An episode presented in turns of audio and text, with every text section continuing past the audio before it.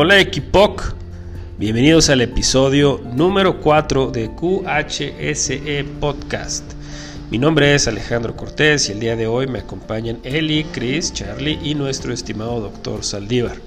Tenemos un fabuloso programa el día de hoy, les cuento un poco. Si no has escuchado o no te acuerdas en qué consiste la pirámide del control jerárquico de riesgos, hoy Eli nos comparte en qué consiste cada uno de estos niveles también, y como lo mencionamos en episodios anteriores, tuvimos nuestra primera semana de la seguridad con las manos en POC y en todo Nucor, por lo que Carlos nos pasa tips para mantener nuestras manos seguras.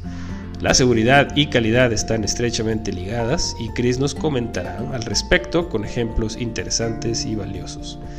Para cerrar, un tema que no es nuevo, pero sigue sumamente vigente el doctor Saldívar nos hablará al respecto del síndrome de burnout y su sintomatología para una detección y atención oportuna.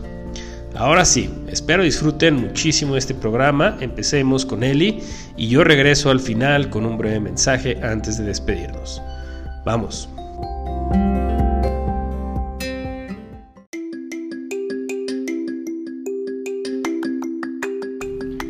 ¿Qué tal Alex? Hola Equipoc. Bien, hoy me gustaría mucho platicarles acerca de los niveles de control de riesgo según la norma británica OSAS 18001 para los sistemas de gestión de la seguridad y salud en el trabajo. Estos niveles están organizados en una forma piramidal de acuerdo a la prioridad de la selección y la aplicación para los controles relacionados con la norma. Esto quiere decir que el control que se encuentra en la punta de la pirámide es el más importante de todos y es el que más podría repercutir en poco. Los niveles de control de riesgos más comunes que se plantean de manera genérica son los siguientes. Los voy a mencionar desde la punta de la pirámide, por lo que será el que se debe considerar primero al hacer un análisis de riesgo. Número 1. Eliminación. 2. Sustitución. 3. Controles de ingeniería. 4. Señalización de advertencias y controles administrativos. Y por último, 5. Equipo de protección personal. Al analizar una actividad y visualizar los riesgos que se tienen implícitos en su desarrollo con los factores actuales del área de trabajo, aplicando la pirámide de control de riesgos se deberían seguir los siguientes pasos. Número 1. Lo primero sería eliminar el riesgo, el cual es el control más efectivo pues reduces a cero la probabilidad de un evento. Número 2. Si el riesgo no puede ser eliminado, la segunda opción es sustituirlo por un riesgo de menor impacto. 3. Si el riesgo no puede ser sustituido, se deben de aplicar controles de ingeniería en la fuente de riesgo para disminuirlo.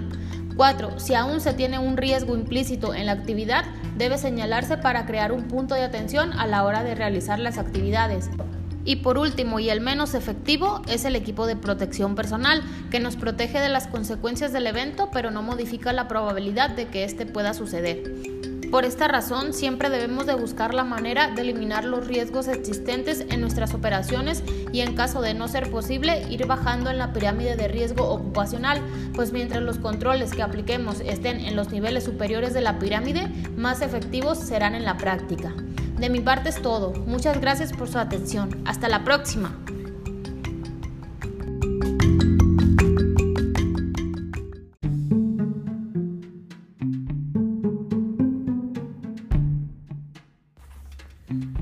Hola equipo, ¿cómo están? En el episodio del día de hoy revisaremos de forma general algunos tips para el cuidado de las manos. Las manos son una de las partes más importantes del cuerpo humano, pues son utilizadas para todas las actividades esenciales que realizamos día a día.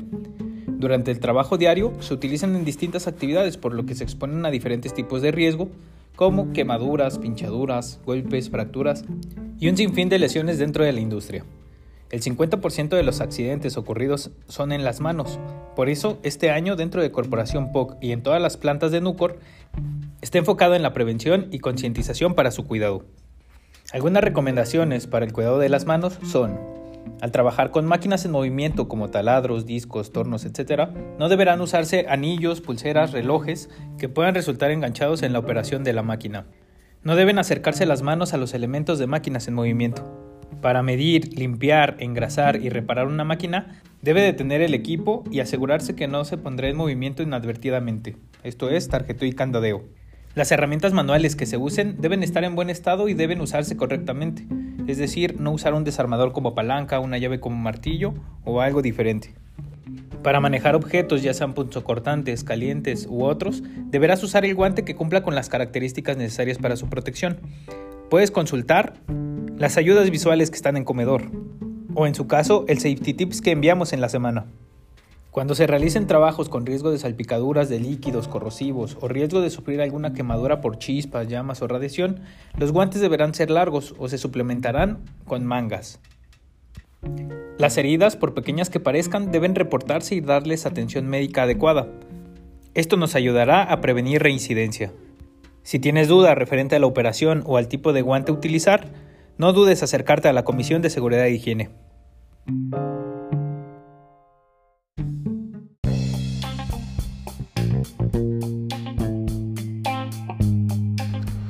Buenas, buenas y muchas gracias por seguir escuchándonos Equipoc.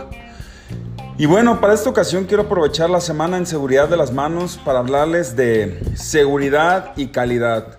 Una relación de confianza para nosotros y nuestros clientes. ¿Qué quiere decir esto?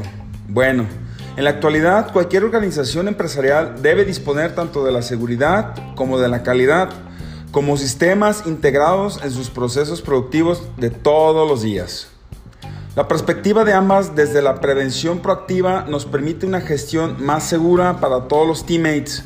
Somos más rentables, somos más eficientes y damos mayor satisfacción a los clientes, aportando con ello beneficio para todos. Y en español, ¿qué es esto, no? En nuestra organización la seguridad es la más alta prioridad. ¿Y cómo podemos relacionarla con la calidad? Veámoslo desde la ergonomía con los siguientes ejemplos con las herramientas. Si no contamos con las herramientas adecuadas para realizar una actividad o trabajo, ¿qué pasaría? Yo veo dos puntos en este momento, quizás ustedes pueden identificar aún más. El número uno, la actividad será más laboriosa y no tendría el resultado esperado en el nivel de calidad deseado. Y número dos, podría ocasionar un daño a nuestra persona el uso de herramientas que no son para la actividad un ejemplo puede ser una llave perica, para utilizarla para martellar. La llave no es para golpear, se daña la herramienta, tardamos más, nos podemos golpear nosotros y el resultado final no puede ser el deseado. ¿Cómo podemos corregir esto? Identificamos nuestras actividades número uno. Después de esto solicitamos la herramienta adecuada para poder realizarlas. Y por ejemplo, para el lugar de trabajo, si nuestro lugar de trabajo está en un desorden, sin pies ni cabeza, no encontramos lo que necesitamos y ¿qué es lo que sucede? Pues acudimos al punto número uno. Utilizamos herramientas hechizas o que no son para la actividad. Todo esto se puede corregir con un 5S. Un lugar para cada cosa y cada cosa en su lugar. Recordemos, la inseguridad crea defectos. Seamos intencionalmente seguros hoy. Utilicemos las herramientas de los programas que nos dan acceso la organización para todos trabajar en ser seguros y tener un trabajo con calidad. Como en las ediciones pasadas, les agradezco mucho su tiempo y sus oídos. Hasta la próxima, Equipoc.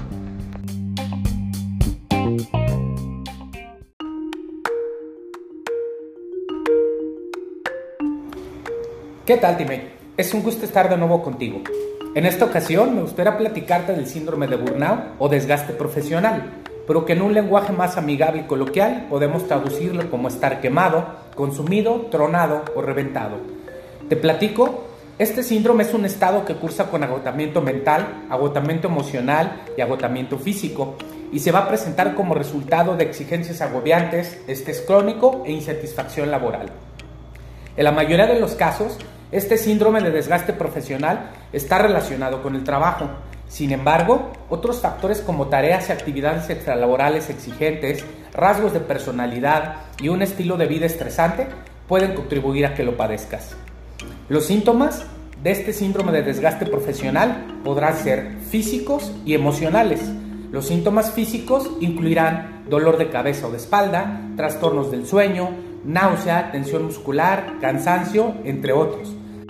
Desde el punto de vista emocional, las personas que tienen este síndrome podrán sentirse despersonalizadas, irritables, tensas y desmotivadas, también con pérdida de interés en las cosas y poco contacto social. Como lo comentamos anteriormente, el síndrome de burnout Está asociado por necesidad al desempeño en el trabajo y afecta en forma distinta a los individuos bajo condiciones de estrés muy parecidas. Así que las medidas preventivas y correctivas deberán estar orientadas al ambiente laboral y al individuo en particular. Así que si tienes identificados algunos de estos factores en tu persona y crees que necesitas ayuda, acude a tu departamento Medipo a una valoración. Me despido deseando que tengas un día intencionalmente seguro. Un abrazo.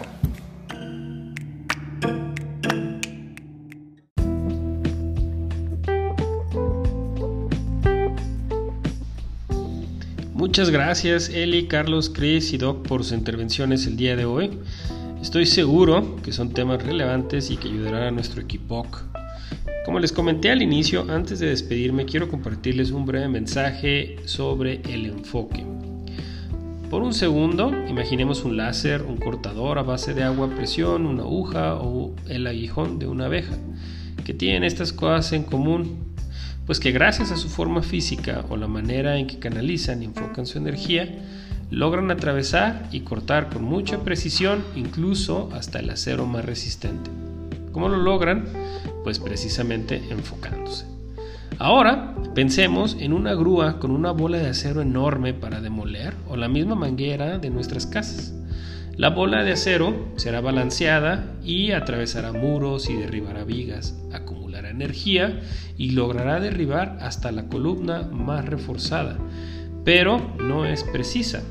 Por otro lado, nuestra manguera podríamos ponerle el dedo pulgar en la salida del chorro de agua y así mejorar la presión, regar un poco más lejos o incluso quitar suciedad del suelo, pero dudo mucho que logremos que corte una lámina de acero. Cada una de estas aplicaciones son buenas si son usadas adecuadamente y para el fin correcto. Ahora bien, pensemos y centrémonos en nuestro día a día, en nuestro desarrollo individual y el aporte que hacemos para el crecimiento de POC. ¿Qué tipo de acercamiento nos conviene más? ¿La fuerza bruta destructiva de una bola de acero o la precisión de un láser o un bisturí quirúrgico? La respuesta pues depende de las circunstancias. Sin embargo, y sin duda, en cualquiera de los casos, todo empieza por enfocar nuestra energía, estar presente siempre en el aquí y el ahora, dando nuestro 100. Los invito a seguirnos en nuestro canal de stream Seguridad y Calidad POC. También a compartir este podcast con todos nuestros teammates, amigos y familia. Ayúdanos a difundir nuestro mensaje. No me queda más que agradecerles enormemente habernos prestado sus oídos y tiempo para escuchar este trabajo del Equipoc y para el Equipoc. Mi nombre es Alejandro Cortés y por favor siempre hagamos lo que hagamos, mantengámonos seguros y hagamos lo correcto. Hasta luego.